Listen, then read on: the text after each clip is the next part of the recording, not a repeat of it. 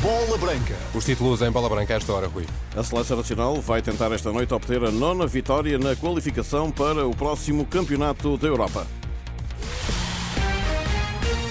A bola branca no T3 com o Rui Viegas. Olá, Rui, boa tarde. Olá, viva, boa tarde. Já vamos à seleção. Para já, Pinto da Costa continua em silêncio sobre os incidentes de segunda-feira passada no Dragão. O presidente do Porto assinalou esta tarde os 20 anos do estádio, mas sobre as agressões a sócios, nem uma palavra, nem mesmo sobre a hipótese da Assembleia Geral da próxima semana cair caso caia também a proposta de revisão estatutária. No Porto Canal, Pinto da Costa prefere destacar o papel do recinto nas vitórias azuis e brancas, novamente dia 13, em mais um triunfo na Liga dos Campeões. Que este dia seja marcado por todos como uma recordação, mas todos, sobretudo, como uma obrigação de continuar a lutar pelos êxitos espero e estou confiante, e é uma grande ambição de todos, que no próximo dia 13 de dezembro, aqui neste estádio, possamos garantir mais um êxito, que será a qualificação para os oitavos de final da Champions, num jogo com o Shakhtar. Pinto da Costa, que há cerca de 20 anos rejeitou ver o seu nome eternizado no Estádio do Dragão. Houve uma proposta realmente para porem o meu nome e eu fui contrário. Não gosto de, de ver pessoas em exercício nos seus lugares ou permitirem que o seu nome seja colocado num, coisas importantes como é este estádio. E acho que o Dragão, que nós eh, registamos como sendo o símbolo do Futebol Clube do Porto, até porque está no alto do nosso emblema no escudo da cidade, por isso achei que era o nome do dragão. Pinto da Costa sobre os 20 anos do Dragão, mas sem palavras para a tensão atual no clube. Em silêncio permanece também o presidente da mesa da Assembleia Geral, Lourenço Pinto, a quem compete anular a continuação da reunião magna segunda-feira, caso a proposta de revisão de estatutos não vá por diante. José Sá na baliza e mais 10, com pelo menos mais duas estreias à vista, João Mário e Totti Gomes. Esta é parte da expectativa para o jogo da nossa seleção esta noite no Liechtenstein, na nona e penúltima ronda de apuramento para o Euro 2024. Já qualificado, Portugal vai tentar obter a nona vitória também. A antevisão da partida de Vaduz é do ex-jogador e comentador da Renascença, Nuno Coelho. O que terá de interesse, sinceramente, este, este jogo será isso mesmo que é a questão das estreias, ou seja, se fosse a equipa tipo de Portugal que iria jogar este jogo, acredito que a motivação estivesse um pouco em baixo, naturalmente por ser contra uma equipa que não oferecerá grande resistência, mas o facto de termos ali alguns jogadores que se possam estrear, o facto de aliarmos a isso a tal invencibilidade e o tal recorde que, que querem que, que continue a, a ser batido. Poderá ser aqui dois motivos extras para este jogo. Acredito que o Roberto Martínez tentará usar isso como, como fator de motivação para, para a nossa seleção portuguesa. Nuno Coelho, que vai comentar este Liechtenstein no Portugal às 19h45, com o relato do Pedro Azevedo numa bola branca especial apenas em rr.pt. Roberto Martínez vai apostar em José Sá, um orgulho para quem o lançou no futebol profissional pela porta do Marítimo. O treinador Pedro Martins. Orgulho com a realização de um atleta que eu, que eu conheço muito bem.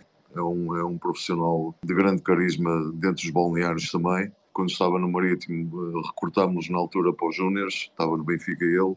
A primeira aposta e o primeiro jogo no, no Campeonato Nacional foi comigo. Fez o seu trajeto, é um jogador, é um guarda-redes de grande qualidade. Pedro Martins, hoje a bola branca a partir do Qatar.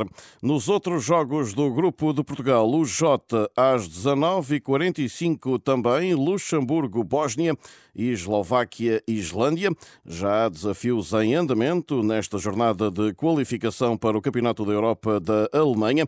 No Grupo G, com 56 minutos, Bulgária 1, Hungria 1 e às 19h45, Montenegro, Lituânia. No Grupo F, com com 62 minutos. Surpresa, Azerbaijão 2, Suécia com Jóqueres titular 0 e também com o mesmo tempo de jogo, Estónia 0, Áustria 2. No grupo A, finalmente, já com 61 minutos, Chipre 0, Espanha 3. Grimaldo estreou-se na convocatória da Roja e é titular também. E ainda Geórgia 2, Escócia 1.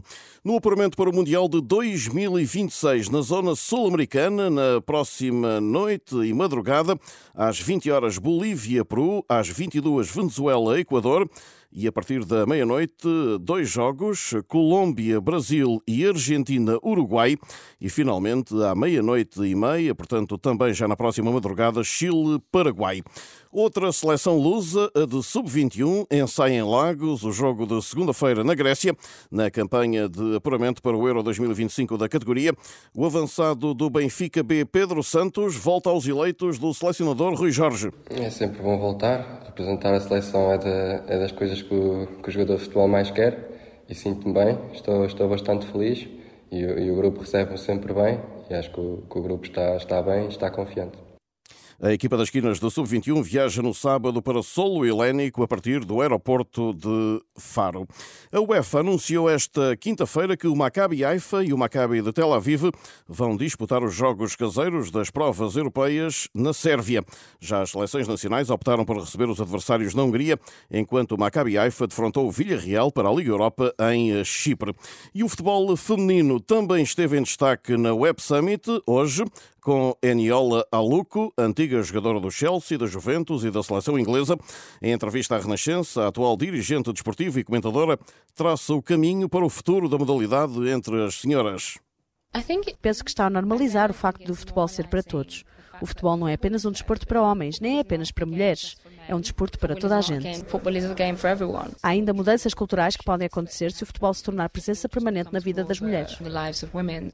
Organizar a volta a Portugal é um desafio brutal. Quem o revela é Joaquim Gomes, o diretor da corrida, no eh, podcast da Renascença Jogo de Palavra. Ser organizador da volta a Portugal continua-me, pese embora as dores de cabeça de um evento que tem um orçamento superior a 3 milhões de euros e que em contextos uh, económicos de alguma dificuldade, isto é um desafio brutal, colocar a volta a Portugal uh, na estrada, pelo menos com a dignidade que temos conseguido.